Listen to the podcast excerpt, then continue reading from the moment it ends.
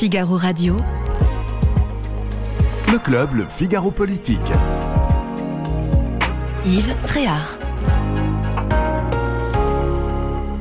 Est-ce que euh, euh, cette euh, proposition de loi portée par un petit groupe à l'Assemblée nationale qui s'appelle l'IOT et qui veut abroger justement cette réforme des retraites, est-ce que ça constitue vraiment un danger pour le pouvoir exécutif, pour le gouvernement On se posera la question. On se posera la question de savoir aussi si une autre proposition, si deux autres propositions de loi visant à réformer eh bien l'immigration en France est portée par le groupe Les Républicains. Est-ce que cette proposition de loi, eh bien, justement, est de nature à redonner des forces? Est-ce que c'est un coup bien joué de la part du parti LR Et puis, et puis, euh, il y a la violence, la violence euh, qui est euh, très forte dans l'hémicycle. Est-ce que cette violence, dans les propos, cette violence verbale, eh bien, favorise la violence que l'on constate contre les élus locaux et plus largement dans la rue, sur la voie publique C'est parti pour le club politique.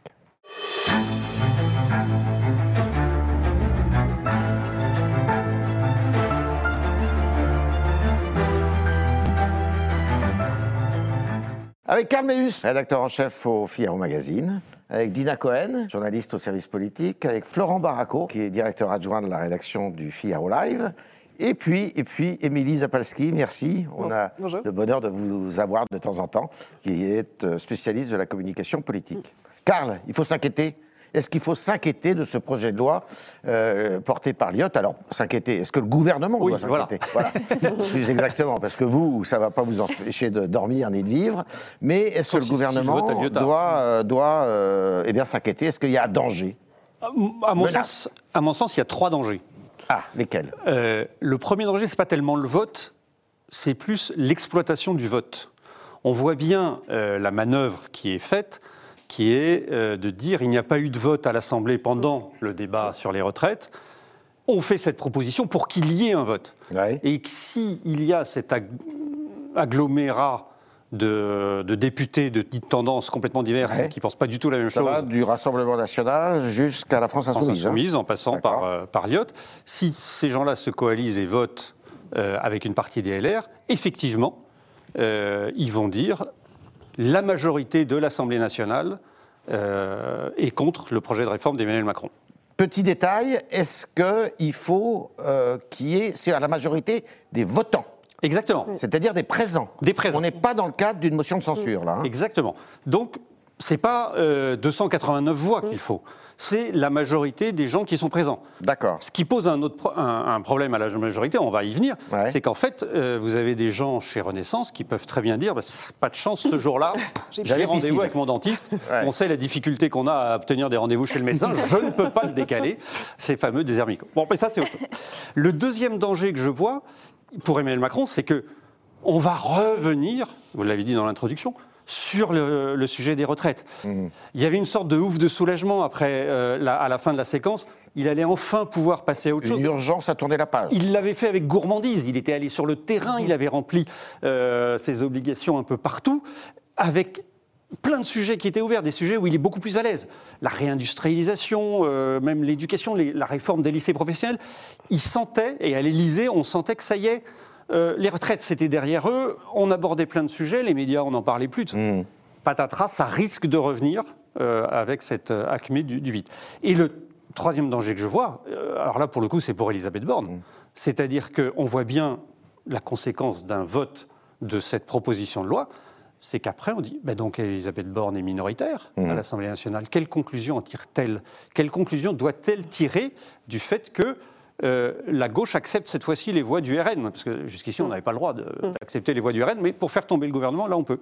Parce que c'est ça l'enjeu, c'est derrière, est-ce qu'ils vont réclamer une démission, est-ce qu'elle-même tirera pas les conséquences D'accord. En disant, ben oui, il n'y a, plus, a plus de majorité. Alors ça, Émilie, c'est euh, très bien exposé, brillamment excusé par, euh, exposé par Karl, c'est si jamais il y a le vote. Mmh.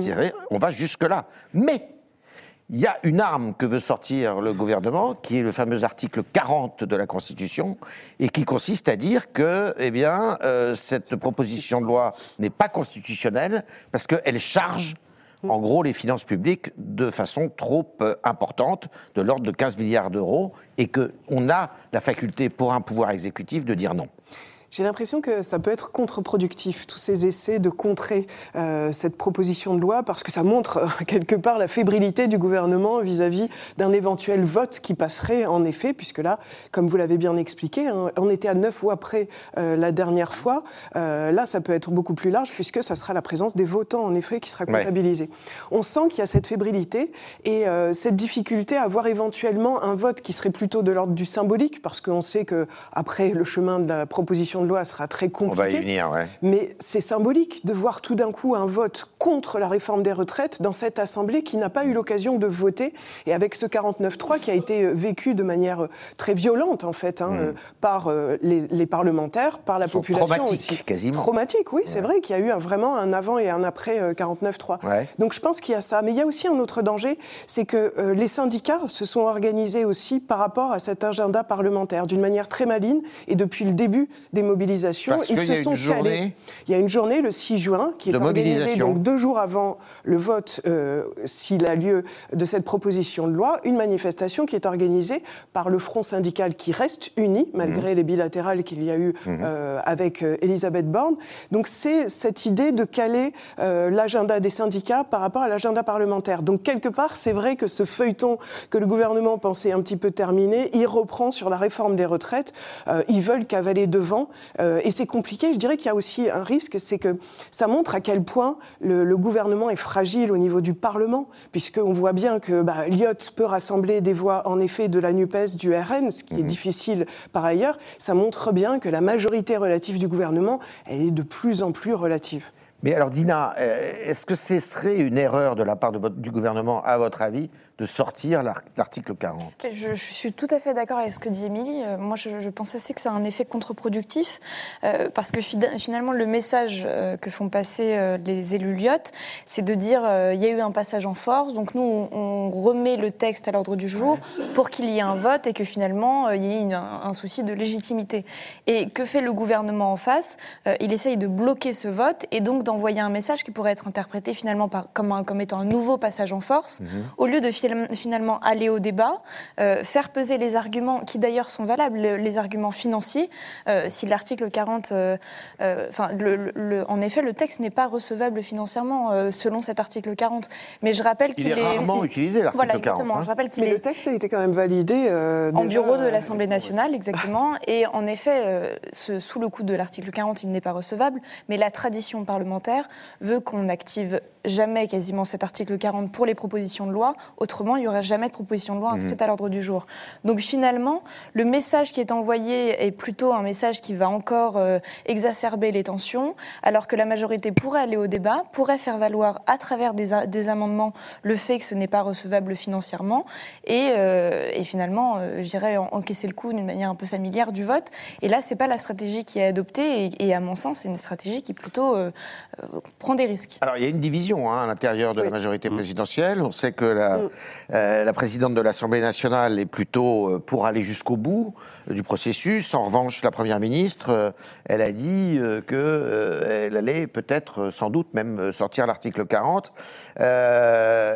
C'est une erreur de communication d'avoir si tôt c'est-à-dire la semaine dernière, à peine après la réception des syndicats d'ailleurs, hein, sur le perron de Matignon, euh, la Première ministre Elisabeth Borne a dit euh, de toute manière c'est inconstitutionnel et je, sortirai l'article 40. Bah, comme disait Émilie, le, souci c'est qu'il y a une fébrilité euh, auprès du gouvernement.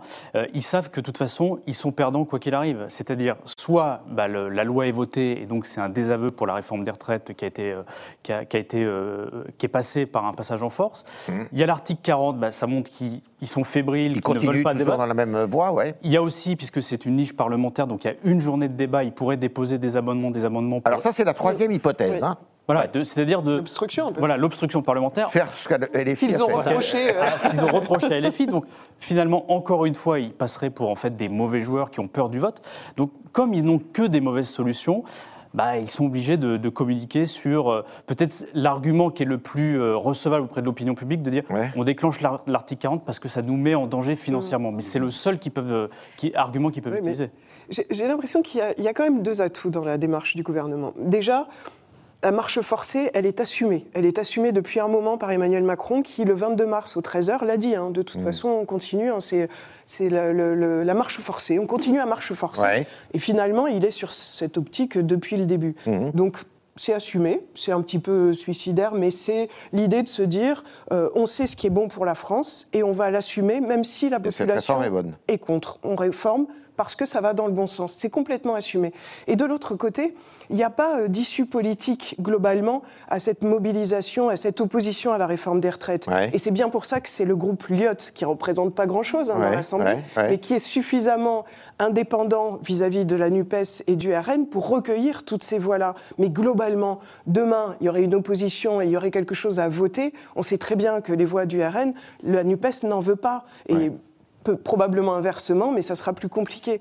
Donc quelque part, c'est plutôt un vent favorable euh, pour le gouvernement à continuer euh, dans cet aspect-là. Finalement, il persiste et signe en disant on continue, il n'y a pas d'alternative à ce qu'on propose et on y va, d'autant plus qu'Emmanuel Macron, on le sait, ne se représentera pas, ne peut pas se représenter. Donc c'est une démarche comme ça. Simplement, je, je, suis d'accord, mais du coup, je, je trouve que autant aller au vote, puisque de toute façon, ils maintiennent la réforme et ils savent que ce vote n'ira nulle part. Donc autant laisser le processus se dérouler, parce que euh, moi j'ai vraiment la sensation que c'est jeter de l'huile sur le feu que, que d'invoquer cet article. Et il faut le rappeler, article qui peut ne pas passer, puisque euh, il faut pour cela saisir le, président de la commission des finances, qui n'est autre que l'insoumis Eric Coquerel, et qui lui a déjà expliqué qu'il allait euh, réunir tous les arguments possibles pour faire déclarer ce texte recevable. Donc c'est en plus une, une démarche qui n'est pas garantie d'aboutir. Hmm. D'autant que, Karl, c'est que c'est, on a aussi, euh, euh, on n'a pas complètement terminé le jeu institutionnel. Une fois que, si jamais la, proposition de loi est votée, on va au Sénat. On va au Sénat. Et, là, alors Ça se complique. Sénat, euh, la majorité est à droite. Et donc elle est favorable normalement aux retraites. Elle est favorable aux retraites puisque euh, elle avait, depuis 2-3 ans, elle, vote dans le budget un texte qui était à peu près similaire à celui du gouvernement. Elle a voté le texte du gouvernement, euh, puisque même Bruno Retailleau disait c'est notre réforme, Gérard Larcher aussi, c'est très bien. Donc on ne les voit pas voter la, proposition Lyot, donc ça ne passera pas au Sénat.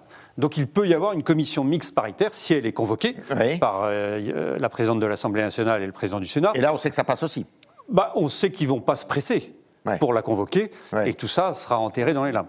Admettons quand même que, voilà, il y a une commission mixte paritaire et que c'est la, la, voix de l'Assemblée nationale qui, l'emporte, mais de toute façon, il y aura le Conseil constitutionnel. Et le Conseil constitutionnel, là-dessus, sera obligé... Il ne va pas changer de, jurisprudence. Je ne crois pas. Enfin, c'est pas l'impression qu'il a donnée, en tout mm. cas, sur la réforme des retraites dans les décisions qu'il a, qu'il a mm-hmm. prises. Mm-hmm. Et donc là, il dira euh, cette proposition de loi est inconstitutionnelle. Mais encore pour, une pour les raisons financières qu'on a ah, évoquées Pour les raisons financières. Hein. Article 40, vous ne pouvez pas déposer une proposition de loi qui, qui grève le budget de l'État. Vous l'avez dit, on est entre 13 et 15, millions de, et 15 milliards d'euros qui ne sont pas financés. Euh, mais plus que toute cette technique-là, qui, est importante et dont on sait voilà, que ça n'arrivera pas au bout, ce qui est important, c'est le symbole. Hmm. Et c'est sur le symbole que LFI, que le RN veulent jouer. en disant nous, les représentants du peuple, hmm. parce qu'ils considèrent qu'Emmanuel Macron n'est pas un représentant du peuple. Il n'est pas légitime, euh, euh, il a été élu avec moins de 50% des, inscrits, tous les arguments hmm. possibles. Eux, sont les représentants, du peuple, quand bien même il y a eu moins de participation euh, aux législatives, ils vont dire nous on a voté. Nous, représentants du peuple, on est contre cette réforme. Et c'est là où, ça va frotter et, il va falloir voir ce que, ce que disent les Français. Euh, qu'est-ce que les Français, dans leur majorité, diront? Diront, bah oui, l'Assemblée nationale a voté, tant pis si le Sénat, euh, on, le met à côté, mais on préfère ce texte de l'Assemblée ou on, continue avec le texte d'Emmanuel Macron. Et on en arrive là c'est pas une crise politique, mais ça va être une crispation politique. Et un blocage social, peut-être, non? Mais en tout... Peut-être. En tout cas, moi, je pense que ça pose quand même des questions depuis le début, hein, depuis même euh, le projet de loi euh, qui est porté la réforme des retraites. C'est euh, l'idée de, quand même de passer outre les discussions au Parlement. C'est vrai que ça s'est posé quand même. Il n'y a pas eu beaucoup de discussions, même si le gouvernement se réfugie derrière la Constitution. Et en effet, il n'a utilisé que des outils mmh. qui étaient constitutionnels, mais ça a quand même limité le débat. Ça pose aussi la question de ce que souhaite la population, parce que même si, comme je le disais, Emmanuel Macron avance à marche forcée, bah, est-ce qu'on ne peut pas avoir une démocratie qui fasse un petit peu plus la place à ce que souhaitent réellement les citoyens? Et on sait qu'il y a de plus en plus de défiance vis-à-vis vis-à-vis des politiques et de moins en moins, enfin de plus en plus d'abstention. Donc je pense que ça pose des réelles questions, tous ces épisodes-là. et malheureusement, Emmanuel Macron ne veut pas du tout ouvrir cette séquence de la démocratie participative. pour lui, il fait les choses de manière constitutionnelle.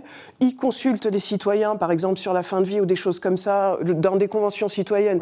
Mais on sait qu'au bout du compte, la décision est prise par lui. Donc il veut absolument pas ouvrir ce chapitre. Et moi, ça, je suis persuadée que ce chapitre-là, il n'est pas prêt d'être refermé et ça, se posera, et ça se posera pendant encore euh, des années, à mon avis.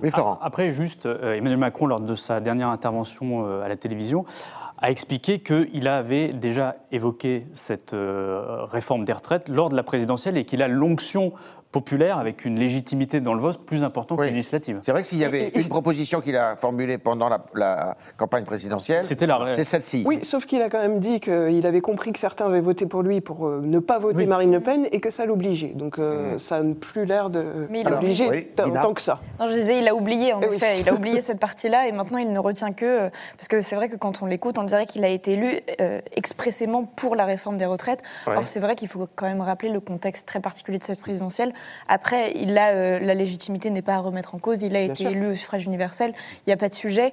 Mais c'est vrai qu'il tient un discours qui est quand même particulier de celui qu'il a tenu au lendemain de l'élection, où il expliquait clairement qu'il allait être le président de tous les Français, qu'il était conscient d'avoir été élu contre Marine Le Pen et, pas forcément pour lui. Mais bon, une fois de plus, au premier tour, il a été aussi mis en tête, donc c'est tout un sujet euh, et Finalement, il a un peu amendé son projet, oui. parce qu'on est passé de 65 à, 64. Euh, voilà, à 64. Alors moi, je vais me faire l'avocat du diable. Bah, ça, c'est très bien, mais ce sont des oppositions qui pensent pas toutes la même chose, loin s'en faut. Euh, et euh, il y a ce groupe-là qui ressemble à rien, qui s'appelle Lyot, qui maintenant nous dit qu'il veut aller à aux élections européennes, d'ailleurs. Euh, c'est pas sérieux non plus, quoi. Avec euh, deux têtes de proue qui s'appellent Charles de Courson et euh, euh, Monsieur Pancher qui ont toujours milité pour la retraite à 64 ans. Donc vraiment, c'est un peu particulier, ça aussi, non? Bah, J'avais justement un député de la majorité qui me disait pas plus tard qu'hier qu'au-delà du microcosme médiatico-politique, finalement, personne ne connaissait ces élus. Et c'est vrai qu'en fait. Alors, il faut dire, hein, liberté Indépendance. Euh, Indépendance, Outre-mer et territoires. Parce que du coup, il y a des élus euh, d'outre-mer, des élus qui viennent de la droite, des élus qui viennent de la gauche, des élus centristes, enfin, il y a vraiment un petit peu de tout. Euh, et c'est vrai qu'en fait, c'est la situation de majorité relative qui nous fait arriver dans une situation où un petit groupe euh, sans colonne euh, idéologique, euh, sans colonne vertébrale idéologique très claire, arrive à avoir un poids complètement disproportionné par rapport à ce qu'il est, justement parce qu'il y a cette majorité relative. Mmh. Et finalement, là où les républicains peuvent sur certains textes se faire les faiseurs de roi, ben on a ce petit groupe Lyot qui, qui s'envole un petit peu parce qu'ils réalisent qu'ils ont l'air de rien. C'est vrai qu'ils ont beaucoup de choses entre les mains quand on voit ce qu'ils ont réussi à faire. C'est toujours les petits partis dans. alors pas dans les, dans les, dans, je veux dire dans les pays qui ont une constitution comme la nôtre, où euh, c'est une constitution qui fait toujours la part belle à la majorité mm. et euh, au parti majoritaire dans un scrutin euh, à deux tours. mais on est exactement dans une, dans une, configuration à la proportionnelle. c'est assez étonnant. Hein. Mais, avec une petite différence, c'est que ce groupe Lyot a totalement évolué en un an. C'est-à-dire qu'au moment de sa constitution, L'idée, c'était de faire une petite force d'appoint. Pour Macron. Pour Emmanuel Macron, pour la majorité. Vous preniez des gens, alors il y a des élus corses, des élus mm. d'outre-mer, et puis des centristes. Qui étaient plutôt assez compatibles avec Macron. Complètement. C'est des gens qui n'avaient pas envie de se mettre chez les LR, parce que les LR étaient dans l'opposition, et qui, étant dans l'IOT, bah, pouvaient être euh, à point de la majorité sans être non plus complètement estampillés euh, de la majorité. Ce qui est fou, c'est de voir que quelqu'un comme Charles de Courson, quand même, euh, comme vous le disiez, est passé de c'était que celui qui était le plus rigoureux sur les, sur les finances publiques. Dans, dans les sessions précédentes, quand un député commençait à vouloir dépenser de l'argent, vous aviez Charles de Courson qui s'élevait en disant non, c'est pas possible. Aujourd'hui, eh ben, il est plus révolutionnaire encore que, Jean-Luc Mélenchon. C'est complètement fou. vous avez raison de dire que tout ça est, absurde. Plus ancien parlementaire de l'Assemblée nationale, pardon, je précisais. Donc il connaît tous les trucs. oui, oui, voilà. Bah, voilà.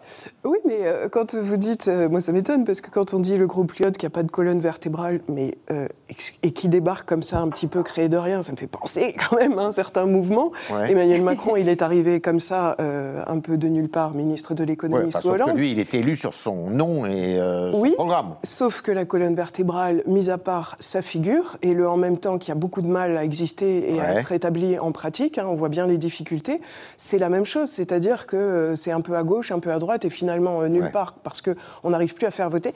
Ce que je veux dire, c'est que c'est l'époque, en fait. C'est une espèce de tendance à des partis nouveaux qui ne sont plus les partis auxquels on est habitué, euh, traditionnels, euh, les républicains qui, qui, ont du mal, même s'ils essaient de faire les arbitres. Les partis aussi versatiles que euh, les lecteurs. Les partis socialistes, on n'est plus habitué à ça. Et quelque part, c'est aussi Emmanuel Macron, en donnant des coups dans cette organisation, qui a provoqué ça avec des opportunismes politiques, en effet, qui se réveillent ça ou là, avec des anciens, puisque Charles de Courson est en effet un des plus anciens du Parlement, et puis des idées qui seraient euh, à rebours de ce qu'ils pensent habituellement. Je pense qu'ils saisissent une opportunité qui est celle de la démocratie, de faire entendre les voix de la population et qui sont plus réellement leur ADN. Saisissent une opportunité comme Emmanuel Macron saisit ces opportunités. On va faire un petit tour de table.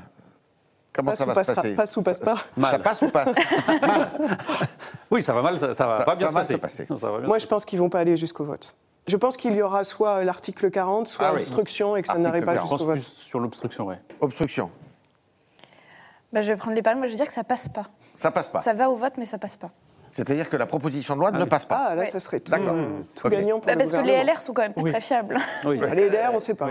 Il y a Wally Bordas a fait aujourd'hui euh, un, papier euh, pour expliquer un peu la, fourchette. Euh, et donc la fourchette est assez large. Il y aurait entre 273 et 283 vote pour euh, cette, euh, abrogation de la loi des retraites et entre 269 et 294 contre. Ah oui. Donc tout est possible. Et le vent est plutôt favorable à l'exécutif. Ça va être plutôt LR. Est-ce que les LR sont, euh, vont passer, vont passer au vote C'est un grand mystère. Sachant que ça a déjà déchiré le groupe, la question de la motion de censure. Donc on va voir si ça va rejouer. eh bien justement, il y a un autre thème sur lequel ils sont en train d'essayer de, se refaire, je dirais j'avais envie de dire la cerise, mais c'est un peu, un peu vulgaire, mais ils sont en train de se, de se refaire une unité, c'est l'immigration, puisque euh, ce week-end, euh, bien, les trois des patrons du, parti, le président Ciotti, le, le président Marlex euh, et le président Retailleau, l'un est président du parti, l'autre est président de l'Assemblée nationale, du groupe à l'Assemblée nationale, le troisième est président du groupe au Sénat, et avec un, dispositif, un paquet, on va dire, euh, de deux propositions. L'une euh, qui consiste à modifier la Constitution quand on parle de l'immigration euh, sur la, faculté de pouvoir faire des référendums sur l'immigration, ce qui n'est pas possible aujourd'hui parce que les référendums, on ne peut pas les faire sur tous les sujets. Et puis une deuxième loi, une loi ordinaire cette fois, sur euh, différentes euh, dispositions euh, pour limiter et pour mieux contrôler l'immigration. Alors ce qui compte dans cette histoire, me semble-t-il, Karl, c'est plus la forme que le fond, même si vous allez me dire que quand il y a de la forme, c'est que c'est le fond qui remonte. c'est le fond qui remonte. non mais vous avez raison. ce qu'on a tous retenu et ce qui est a priori important, c'est l'unité affichée des républicains. Ce qui était loin d'être le cas pour euh, les retraites. Ils reviennent de loin, voilà.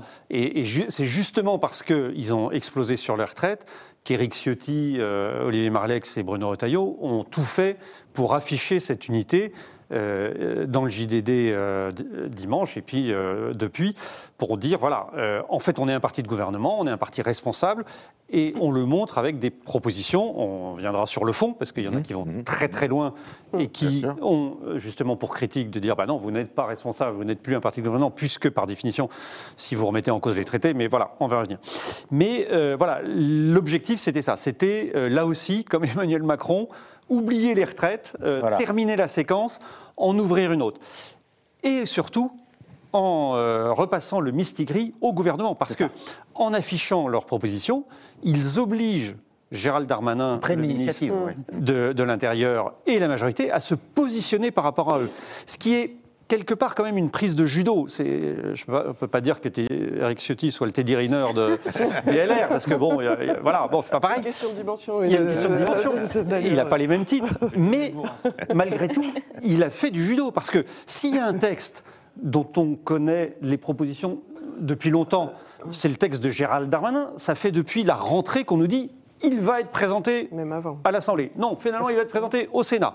Oui, mais il est décalé, il est présenté. Mais il, il y a les fameux métiers en tension, il y a des propositions. On le connaît, ce texte.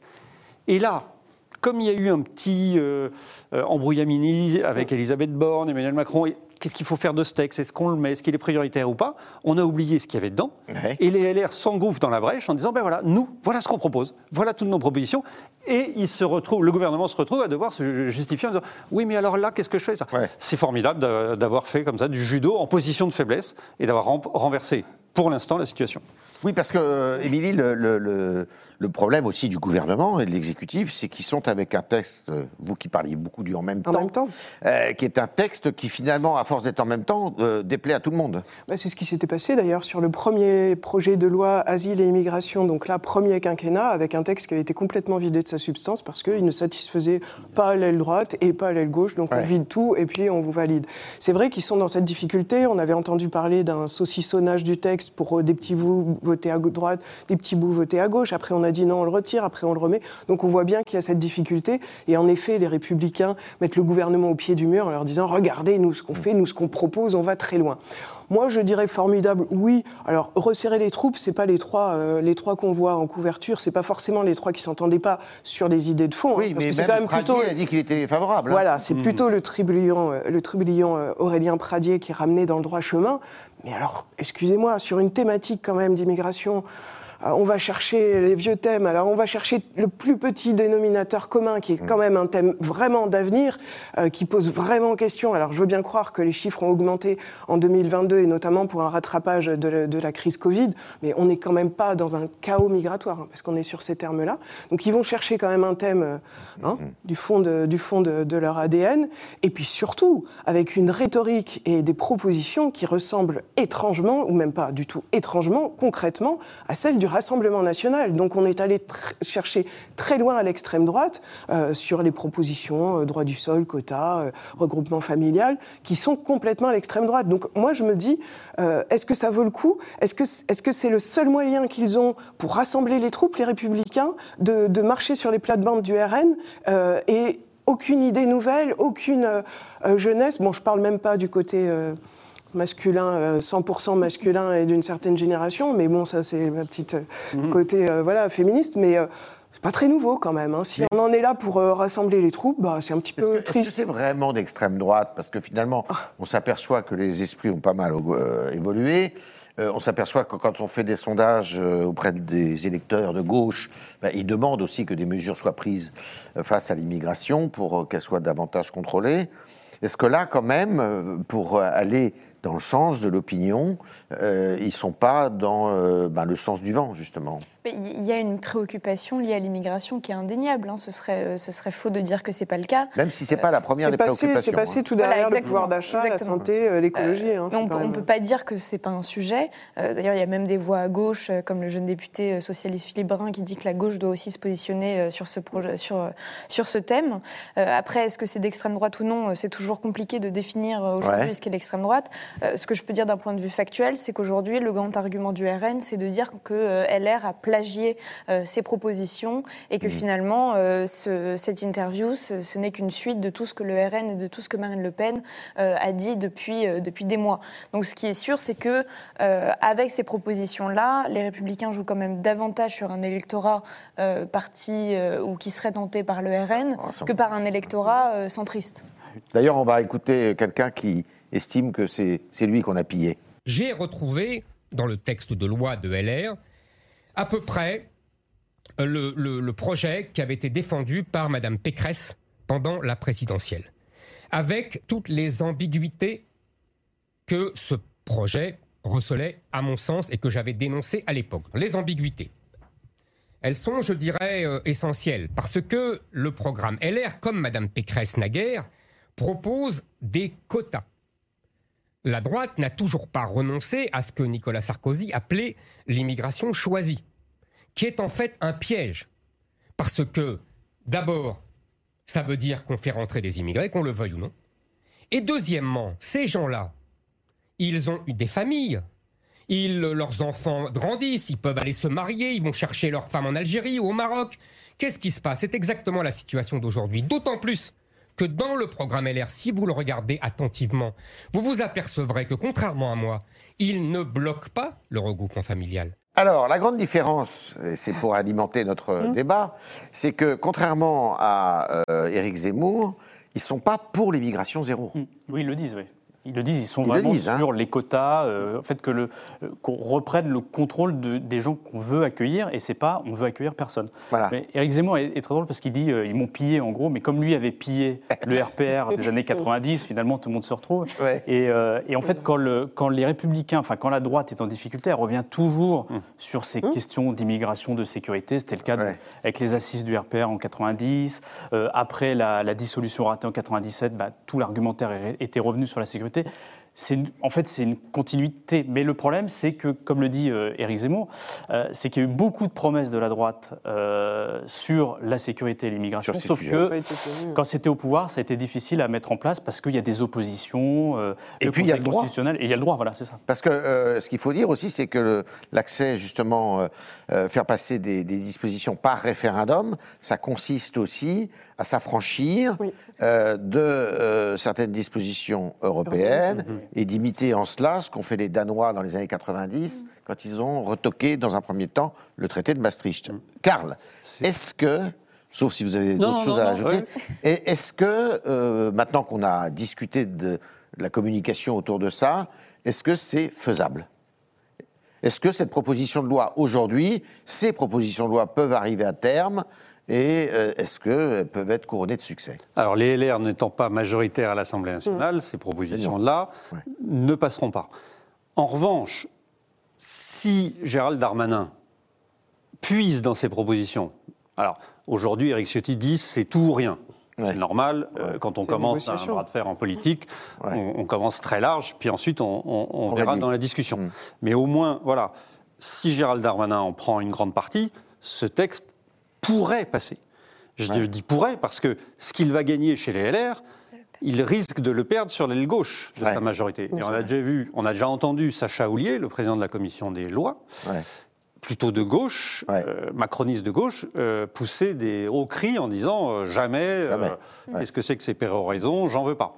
Donc on voit bien là que ça, ça, risque d'être un jeu à somme nulle et donc aucun texte ne passe. D'accord. D'autant plus que c'est ça aussi un point qui était très intéressant, une phrase très intéressante dans l'interview du JDD, qui était ce que disait Olivier Marlex, qui dit si Gérald Darmanin choisit de faire un texte mm.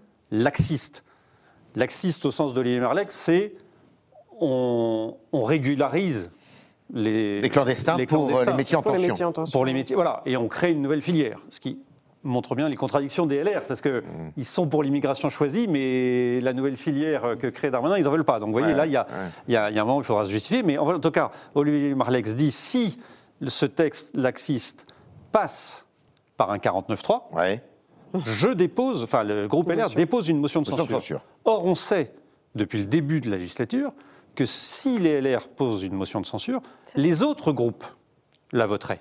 Mhm. Ils ont plus ou moins, hein, je parle sur votre contrôle, mais déjà dit les uns les autres que. Et là, le gouvernement pourrait vraiment tomber. Ah ben là, le gouvernement tombe. La majorité, enfin, il y a une majorité pour voter la motion de censure, donc au mieux, pardonnez-moi, Elisabeth Borne saute et il y a un nouveau gouvernement. Au pire, c'est la dissolution. Alors le problème, c'est que le gouvernement, enfin, le président de la République a dit qu'il voulait qu'il y ait un projet de loi sur l'immigration qui soit présenté au Conseil des ministres avant euh, la rupture de l'été et que après l'été, eh bien, euh, le texte vienne au Parlement. Oui, et Gérald Darmanin doit commencer à concerter, mmh. à consulter un petit peu les différents euh, partis politiques euh, sur le sujet. Mais on voit bien la difficulté, hein, encore une fois, du en même temps sur le plan pratique. C'est très intéressant sur le plan théorique, mais dans la pratique, ça ne passe pas. Parce qu'en effet, là, je pense que les Républicains le poussent, poussent le gouvernement à faire quelque chose qu'il ne pourra pas faire. Et on l'a vu déjà dans les déclarations, vous l'avez dit, de Sacha Houlier, d'Olivier Dussopt, qui, mmh. l'un, ne veut pas abandonner les métiers en tension, donc la régularisation pour pour les métiers en Ça, tension. c'est du SOPT. Du SOPT. L'autre dit que c'est inacceptable les quotas ou tout ce qui a été indiqué dans les mesures, les sujets suggérés. Donc, moi, je pense que ça va être très difficile pour Gérald Darmanin. Et moi, je me demande même pourquoi il y a eu cette obsession, parce que ça date d'avant même, hein, le début de l'année. C'était dès juillet dernier. Darmanin du voulait, gouvernement. Oui, l'obsession du gouvernement pour passer cette énième loi, parce que je ne sais pas combien de loi immigration il y a eu avant, parce qu'on sait que ça divise énormément le bloc de la majorité. moi, simplement, ce que j'observe dans le, les propositions de loi, c'est qu'il y a des choses quand même très intéressantes et qui méritent d'être mises sur le tapis. Alors, moi, j'apprécie pas du tout les orientations de ces mesures, mais je trouve que c'est intéressant de questionner l'appartenance et l'obéissance absolue à l'Europe. Alors là, ils le font sur les questions justement de, frontières, hein, d'ouverture des frontières. Je trouve que c'est intéressant de questionner ça. Mmh. sur la hiérarchie des normes. Hein. Sur la hiérarchie des normes, parce mmh. qu'on peut se dire, pas forcément sur l'immigration bizarrement, mais sur plein de sujets, on peut questionner en effet les contraintes que nous impose l'Europe et qui nous enferment beaucoup. Euh, les questions de référendum, c'est très intéressant de commencer à poser ces questions, même si on sait que souvent les réponses sont un peu caricaturales et qu'on ne répond pas forcément à la question. Mais c'est ce qui se passe en ce moment, un appel à la démocratie participative. Donc je trouve que finalement, dans leur euh, côté un peu traditionnel sur l'immigration, bah, ils ont innové sur euh, le type de mesures qu'ils ont proposées pour faire avancer leurs propositions, leurs avancées. Dina, des référendums, organiser des référendums sur la Constitution, euh, euh, pas sur la Constitution, pardon, sur, l'immigration, dans le cadre d'une réforme sur la Constitution, à votre avis, est-ce que euh, ça peut être couronné de succès le fait d'organiser aujourd'hui un référendum sur l'immigration, si la Constitution le permettait? Est-ce qu'on on arriverait aux fins voulues par les, les, LR, c'est-à-dire qu'on arriverait à avoir eh bien, l'organisation d'un référendum sur l'immigration euh, vu ce que dit la majorité et les gouvernements, le gouvernement aujourd'hui, euh, je dirais non. Non. Non. Ça et de toute manière, la gauche serait hostile. Oui, ça me, moi, ça me paraît impossible. Ça me paraît impossible. Ça paraît impossible. Donc c'est vraiment euh, une proposition d'affichage. Dans quelle mesure euh, le gouvernement pourrait lâcher sur quelque chose comme ça et, euh, enfin, c'est trop, Ça me semble trop enflammable, en tout cas, dans un moment comme celui-ci. Parce qu'il faudrait avoir le vote des deux, des deux tiers du Congrès. Que ce soit voté dans les mêmes termes dans les deux chambres. Alors, et, d'abord voter dans les mêmes termes. Dans, dans, la réflexion qu'il y a sur la. On est toujours sur le serpent de mer de la réforme des institutions, mais apparemment, l'Élysée n'y a pas renoncé. On sait que Gérard Larcher et Yael Braun-Privé, pour, pour le Sénat et l'Assemblée nationale, nationale était à l'Élysée il y a quelques semaines, et y travaille. Et il y a cette idée d'élargir le, champ d'action euh, du référendum, voire D'ailleurs, c'était une proposition de, Laurent Vauquier dans, l'interview du Point et que Yael Braun-Privé reprend, d'organiser une journée mmh. dans l'année qui serait consacrée au référendum. Mmh. Et qui serait consacrée au référendum au pluriel, c'est-à-dire qu'en gros, la Suisse, quoi. Comme en Suisse, oui. Exactement comme en Suisse. Ce qui, de leur avis, permettrait de dépassionner un peu euh, mmh. le, référendum. On sait, on, l'a suffisamment reproché, c'est que les Français répondent pas à la question, mais à celui qui a posé la question. Et, pas au message, mais au messager. Voilà, et que ça fausse le résultat. Là, si on dit bah, euh, tel jour, en fait, c'est la journée des référendums, un maire peut organiser un référendum euh, et, le gouvernement peut dire voilà, j'aimerais mmh. aussi sur telle et telle question ça peut peut-être dépassionner. En tout cas, c'est une piste intéressante et du coup, en tout cas, élargir le champ des référendums. C'est une piste qui vous paraît intéressante, ça Oui, il euh, faut, attention que ce ne soit pas un gadget. Il faut que ce soit quand même euh, bien réfléchi, avec des, des vraies questions. Des vraies questions. C'est très important que ça, ça n'apparaisse pas comme un, un petit, une petite rustine sur une démocratie qui, qui, qui, euh, qui, va mal. Quoi. Et pour ça, il faudrait peut-être que le référendum d'initiative populaire soit lui-même réformé pour que les questions qui sont posées ne soient pas uniquement les questions du pouvoir exécutif. Mais même, euh, j'en parlais tout à l'heure, des conventions citoyennes, c'est pas une mauvaise idée, ces mmh. conventions citoyennes. Alors, il y en a eu sur le climat, il y en a eu une sur la, fin, de vie qui va. Donc, euh, mais le problème, c'est que la dernière étape, c'est-à-dire l'étape de la décision, tout se passe bien jusqu'à ce qu'on prenne la décision. Et on a bien vu l'échec euh, auquel ça menait. Sur le climat, ça a été vraiment beaucoup de déception. Il y a eu une promesse de référendum, d'ailleurs, sur le climat qui n'a finalement oui, pas. Mais... Il y a eu une promesse de référendum, d'ailleurs, à l'issue qui n'a pas vu peu de mesures. Je crois qu'il y avait deux mesures qui étaient prises et puis finalement qui n'ont pas, voilà, qui menaient à rien. Mm. Mais sinon, sur la structuration de la pensée, de la participation des citoyens, je crois que c'est des choses qui se passent très très bien. Il faudrait juste assurer et faire comprendre, ou en tout cas délimiter la prise de décision au bout, et ça permettrait vraiment des avancées, euh, à mon avis, et, une position plus favorable de la population vis-à-vis de nos politiques. Et ça permettrait peut-être aussi euh, de venir à bout, ou en tous les cas de limiter cette violence qui euh, traverse la société, cette violence qui, me semble-t-il, est quand même un peu aussi favorisée par le climat tendu euh, qui règne. D'ailleurs, je disais en introduction dans, à l'Assemblée nationale, mais ça commence à déteindre sur le Sénat aussi, où on commence aussi à avoir des propos un peu, un peu, un peu durs. Euh, et donc, euh, avec un déchaînement de, de, de violence qu'on a vu là récemment auprès du neveu du président de la, neveu par alliance du président de la République. À Amiens, on a vu le maire de Saint-Brévin euh, qui démissionne parce que ben, sa famille et lui ont peur pour euh, leur vie. Et d'ailleurs, il y a une grande manifestation qui est organisée demain, enfin grande, je ne sais pas, mais il y a une manifestation qui est organisée demain à euh, Saint-Brévin-les-Pins pour justement dénoncer cette violence. Et puis, il y a des maires qui, en pagaille depuis plusieurs années, démissionnent, renoncent parce qu'ils se sentent en insécurité vis-à-vis -vis de leurs propres administrés. Dina, euh, est-ce que effectivement il y a euh, un effet, euh, je dirais, de mauvais exemples montrés par le personnel politique Ce qui est sûr, c'est que cette législature et la majorité relative donnent lieu à des débats extrêmement vifs. on ne peut pas forcément dire que c'est inédit parce que par, le passé, le Parlement a, déjà connu des débats particulièrement houleux, mais... Qui se terminaient d'ailleurs sur au prêt. Au duel. Oui, oui, exactement, oui. Et, mais, c'est vrai que le fait qu'on qu'on ait deux groupes, euh, qu'on ait une tripartition de la vie politique avec euh, finalement euh, des groupes qui sont chacun aux deux extrêmes. Un peu de, de, la radicalité. Exactement, qui se réclament de la, de la radicalité, qui ont une culture politique différente qui n'est pas celle de la culture de parti de gouvernement. ça donne des approches de politique qui sont différentes, et notamment du côté de la France insoumise. Et on a non seulement la virulence des débats, mais on a aussi des images qui sont données en dehors de l'Assemblée par des politiques. et là, je vais penser par exemple au, au ballon euh, qui avait été fait avec euh, le, visage d'Olivier Dussopt dessus. Euh, pendant les manifestations, on peut voir les insoumis parfois qui se mêlent à des cortèges où les slogans peuvent être particulièrement violents à l'égard du pouvoir. Et en fait, on a, on a un discours assez ambigu que je vais placer notamment du côté des insoumis, un petit peu du côté des écologistes, mais moins. un discours qui va, qui va dire, qui va consister à dire on condamne la violence, mais. Et, ça, on l'a beaucoup. Euh, on, l'a eu d'ailleurs aussi euh, dimanche, justement, quand est passé Éric Zemmour euh, au grand jury. il parlait notamment de Saint-Brévin et des collectifs militants qui sont actifs sur le terrain, des collectifs Reconquête. Et lui aussi disait Je condamne, mais euh, c'est vrai que euh, quand on se rend compte qu'il y a le grand remplacement, euh, c'est logique que ça donne lieu à des comportements excessifs. Et, et, du côté de la France insoumise, il y a cette même idée. on condamne, mais vu la situation, bon, bah, finalement, ça se comprend. Mais ce qui est une manière de légitimer les choses.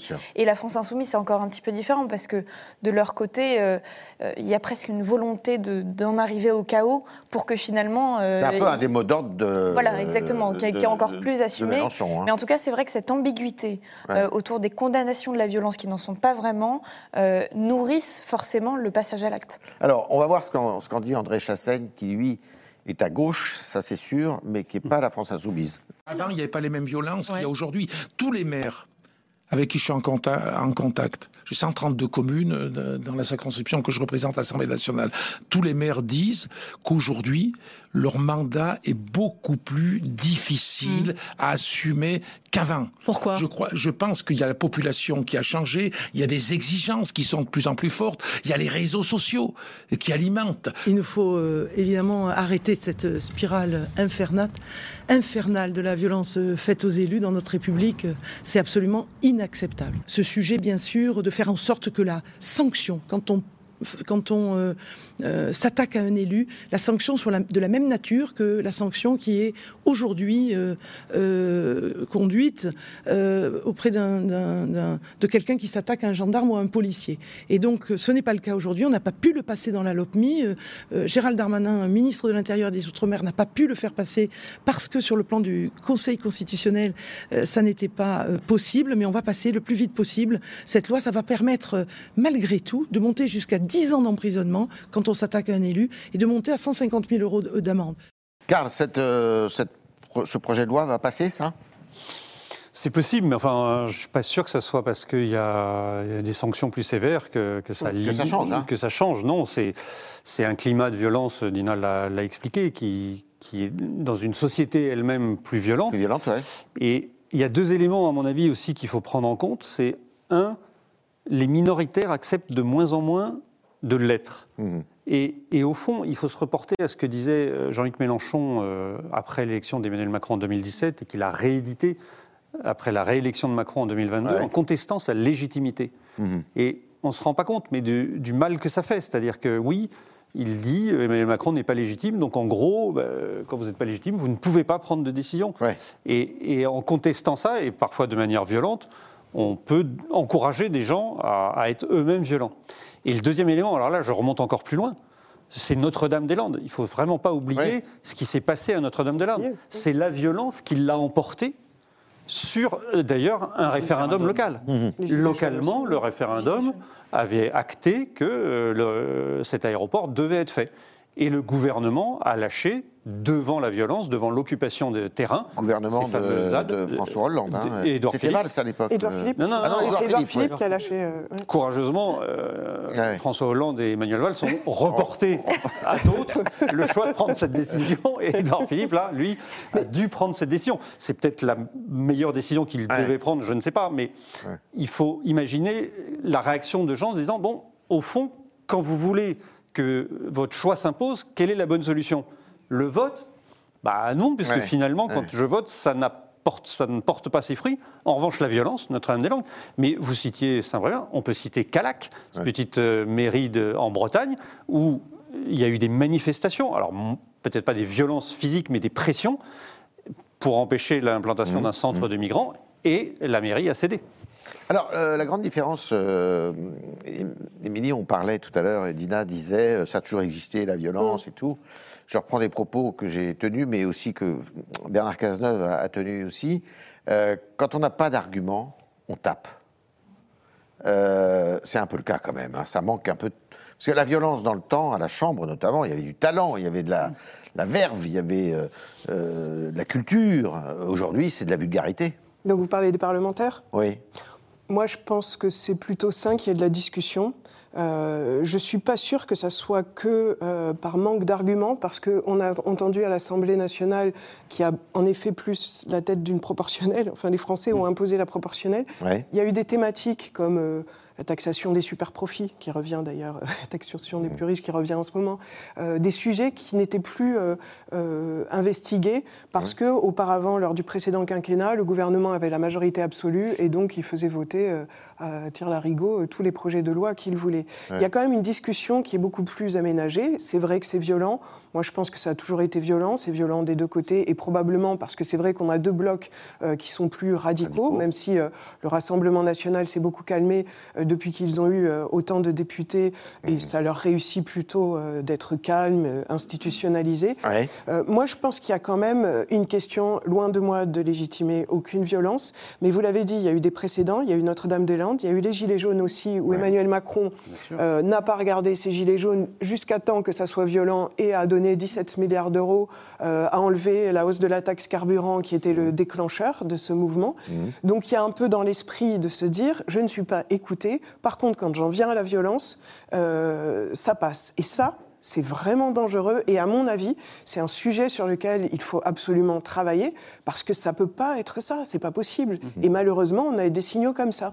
Et si on se promène dans les manifestations, moi je suis allée notamment euh, après le 49-3, le fameux jeudi où le 49-3 a été déclenché, je vous assure qu'il y a des gens euh, très très bien, eh bien on sentait qu'en effet, ils attendaient qu'une chose, c'est que ça bouillonne et ils étaient prêts à en découdre parce qu'ils n'ont plus de recours euh, constitutionnels ou normaux ou citoyens pour se faire entendre. C'est un petit peu la démarche des écologistes qui vont jusqu'au bout, quitte à faire des actions atroces comme on a vu quand même à Sainte-Soline où c'était, oui, c'était de la guérilla, euh, parce qu'ils n'ont plus d'espoir que le gouvernement prenne en compte leur opinion. Hmm. Et là, je pense qu'on est, encore une fois, je pense qu'on est à un bout de, cycle démocratique. Ça fonctionne plus comme ça.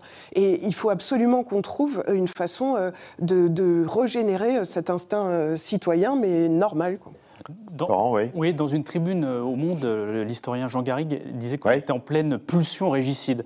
Un peu comme bah, la Révolution française, 1968. On adore euh, couper les têtes. On adore mm. couper les têtes. Alors ça a été encouragé par certains discours de députés qui, mm. ont, qui ont évoqué cela. la petite différence, c'est que la pulsion régicide, maintenant, elle s'abat aussi sur le local et sur le maire que jadis on disait l'élu préféré des Français. et c'est ça la, la différence, c'est qu'on a l'impression que tous les hommes politiques et tous ceux qui dirigent sont mis dans le même, euh, dans le même sac et on les accuse de ne pas respecter leurs paroles, de ne plus avoir de pouvoir et donc on veut les, on veut les sanctionner, euh, non plus dans les urnes, mais avec de la violence. Oui. Est-ce que euh, le président de la République prend ça suffisamment au sérieux, d'après vous? Alors, c'est toujours très compliqué de savoir ce que pense Emmanuel Macron. Je crois que son entourage a des difficultés à le savoir. comment répondre à cette question Ça l'a quand même secouer l'agression de son. oui, j'imagine. Alors forcément, euh, là, on, franchit quand même un cap parce qu'on touche, un, on touche un membre de sa famille. Euh, après. Moi, quand je, quand je vois sa volonté euh, de, alors de continuer d'aller sur le terrain, ça c'est une chose, euh, mais c'est vrai que même quand il était accueilli par les casseroles, etc., parfois il peut continuer à avoir ce ton un petit peu provocateur mm. qu'on lui connaît bien. Euh, bah, quand on voit certaines scènes, certaines tournures de phrases qu'il peut employer, parfois on se demande si en effet il a conscience ou non du degré de, de gravité, du, du, degré d'inquiétude et de violence qui saisit le pays moi, je ne suis pas convaincue euh, qu'il en ait conscience, justement parce qu'on me dit beaucoup de lui qu'il est de moins en moins entouré, qu'il est peut-être un peu plus, un peu plus déconnecté. Et c'est vrai qu'il euh, continue à avoir des petites phrases provocatrices qui font penser que euh, peut-être qu'il n'a pas encore saisi à quel point une fracture était entamée et à quel point la situation était extrêmement inquiétante. Il joue trop non, je crois que c'est sa nature. C'est ça le mm. problème, c'est que c'est un acteur euh, on le sait, il a suivi des cours de théâtre, il aime bien se mettre en scène. Et surtout, euh, comme l'a dit Dina, il ne va pas se représenter. Donc il est là, il a cette légitimité. Et parfois, il va un peu trop loin, oui. Ça peut, ça peut effectivement contribuer à, agacer. Mais j'en reviens toujours au fait que, euh, je suis désolé, mais les écologistes qui râlent, c'est surtout parce qu'ils veulent imposer leur société. Ils veulent discuter euh, des choix comme les méga-bassines, comme des choses comme ça qu'on a du mal à ça discuter. Dépend lesquels. Ça dépend lesquels. mais je pense qu'il y en a qui veulent plus imposer les choses que de discuter. Et c'est ça le problème aussi. Mm. On en reparlera, c'est sûr. merci euh, beaucoup, Karl merci Émilie Zapalski, merci Florent Baraco, merci Dina Cohen, merci beaucoup pour vos éclairages, vos décryptages. Mon petit doigt me dit qu'on va reparler encore des retraites, de l'article 40 notamment. Euh, est-ce que le gouvernement va le dégainer ou pas? On sera à euh, bah, quelques jours euh, de la semaine fatidique qui sera la semaine suivante.